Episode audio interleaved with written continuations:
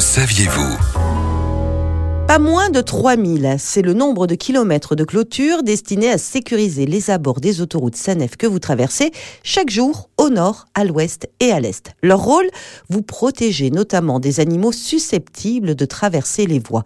Imaginez un chevreuil ou un sanglier de 50 kg surgir devant vous alors que vous êtes à 130 km heure. C'est l'accident assuré. Et surtout en cette période printanière, où les chevreuils et autres cervidés ont une passion très prononcée pour les baies qui les rendent un peu trop guillerés et surtout imprudents.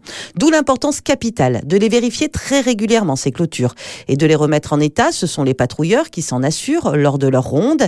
Reste qu'il est bien évidemment difficile d'empêcher un blaireau ou un renard de creuser sous les clôtures ou un cerf de faire le grand saut. Et c'est là qu'interviennent donc ce que l'on appelle des passages à faune. Il s'agit de passages aériens comme des ponts, mais également de passages souterrains qui permettent à des milliers d'espèces de traverser sans danger. Si vous êtes attentif, vous verrez que certains ponts sont végétalisés.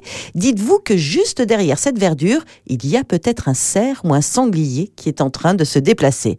Et au-delà de vous préserver, ces passages sont évidemment un moyen essentiel de sauvegarder la biodiversité, un engagement majeur du groupe SANEF. Retrouvez toutes les chroniques de Sanef 177 sur sanef177.com.